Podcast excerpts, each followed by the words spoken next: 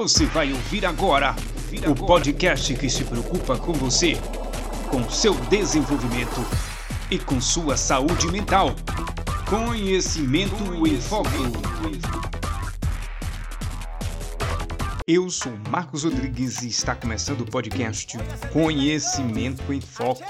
Quero agradecer a todos vocês que estão ouvindo o nosso podcast, os que estão seguindo as nossas redes sociais. Estamos no Instagram, estamos com uma página no Facebook, também estamos no Google Podcast e no Spotify. Claro que nós não deixaríamos de estar no Spotify. Então quero agradecer a você que está nos seguindo, que está nos ouvindo, que está compartilhando as informações e o conhecimento que nós que eu transmito para você, que é muito importante. Só tenho a agradecer. E se você não segue ainda no Instagram, na comunidade do Facebook e nos ouve no Spotify, tá na hora, né?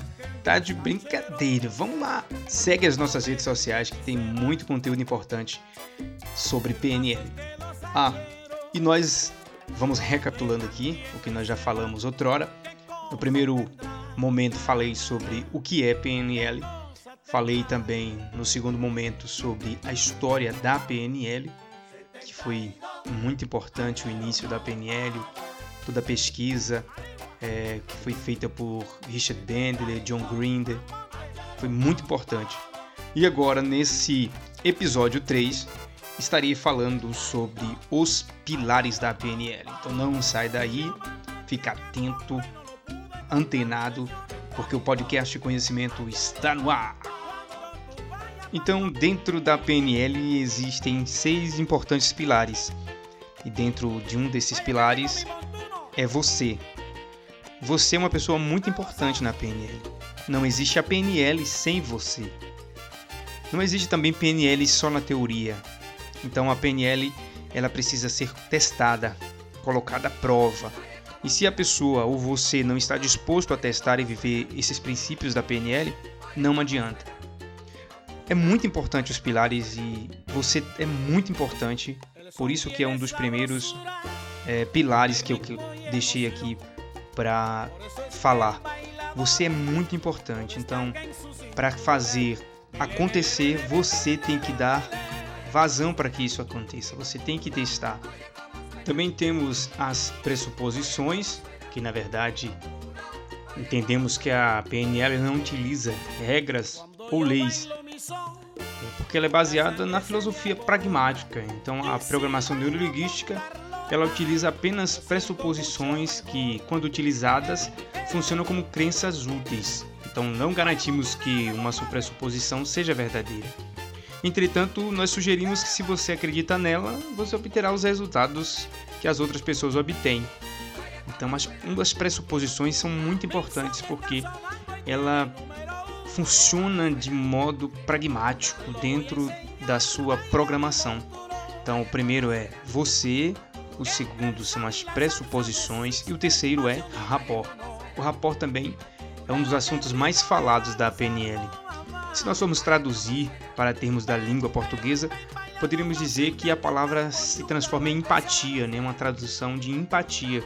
Então, trata da qualidade do relacionamento entre as pessoas. Dessa forma, no contexto da intervenção de PNL, representa o relacionamento entre o cliente e o coach ou o practitioner. Então, a rapport é tão importante como um exemplo básico assim é quando você, por exemplo, vai no shopping vai fazer, entra na loja para fazer compras. O atendente te, te trata com, como se te conhecesse. O atendente ele cria uma conexão de rapport, né? ele cria uma empatia contigo, na maneira com que você está se comportando, no tom de voz, na, na no olhar. Ele cria um rapport, uma empatia com você de modo que você acha ele tão parecido com, com você que você quer comprar aquilo. Então ele criou um rapport, criou uma empatia com você e se aproximou de você de uma forma que você ficou apaixonado. Quantas vezes você já entrou no shopping, foi atendido numa loja, foi atendido por alguém e pensou assim: caramba, eu tenho que levar alguma coisa porque o cara me atendeu tão bem, ou a moça me atendeu tão bem. Da mesma forma também existem outros atendentes que te trata tão mal que você foi disposto a comprar alguma coisa e chegando lá o atendente nem te deu muita atenção, nem criou nenhum tipo de vínculo, nem nada parecido e você lá ficou chateado e disse: "Ah, também não quero mais não, vou para outra loja". Então, é o terceiro pressuposto que é muito o terceiro pilar que é muito importante é o rapó. O rapó é essencial para a PNL para todos nós, né? E o quarto pilar é o resultado. O pilar da PNL é resultado, é o que guia uma intervenção. Então, algumas pessoas chamam de meta, objetivos ou sonho na PNL, mas eu chamo de resultado, que é aquilo que queremos obter. Um resultado não é necessariamente bom ou ruim. Cada pessoa é quem julga se o resultado é desejado ou indesejado. Então, o resultado é essa, esse julgamento que você, particularmente com o seu, com as suas ideias, julga ser bom ou ruim. Então, não tem certo ou errado. É você que vai julgar, de, olhando claro os seus filtros e entendendo a sua forma de pensar. Então, é o resultado que é um clássico também da PNL também temos o feedback. O feedback, na verdade, é a maneira com que nós uh, medimos os nossos resultados, medimos o que estamos fazendo. E é muito importante. É, é, é a partir daí que nós podemos traçar outra meta ou fazer outro caminho diferente do que nós faz, faríamos ou fazemos, né? Então, o feedback é importante em tudo, seja uma loja, seja para melhorar o resultado de, de comportamento, seja para tratar alguém melhor, seja lá para que área da vida for, o feedback é muito importante. Na PNL também é muito importante, porque é a partir dele que você vai medir o que você está fazendo.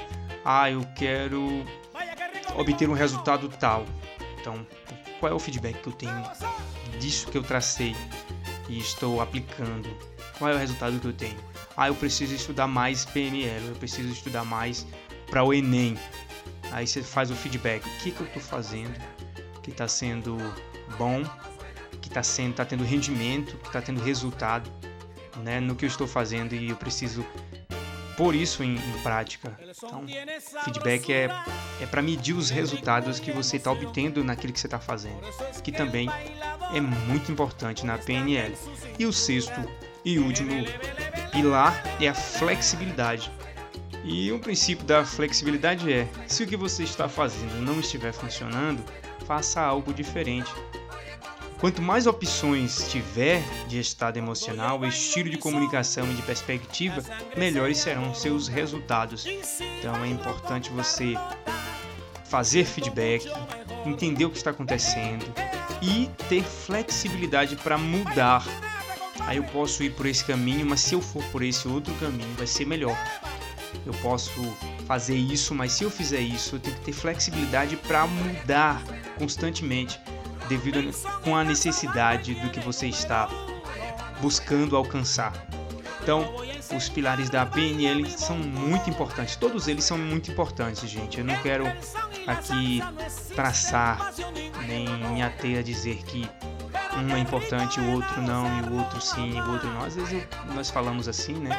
Isso é importante, isso é muito importante, mas assim, todos os pilares são muito importantes. Sem eles, não tem PNL. Sem eles, não tem, sem os pilares, não tem como você alcançar os seus resultados. Então, espero que você tenha gostado desse áudio, desse terceiro momento que nos, nós nos encontramos através aqui do podcast Conhecimento em Foco e aguardo vocês no próximo episódio.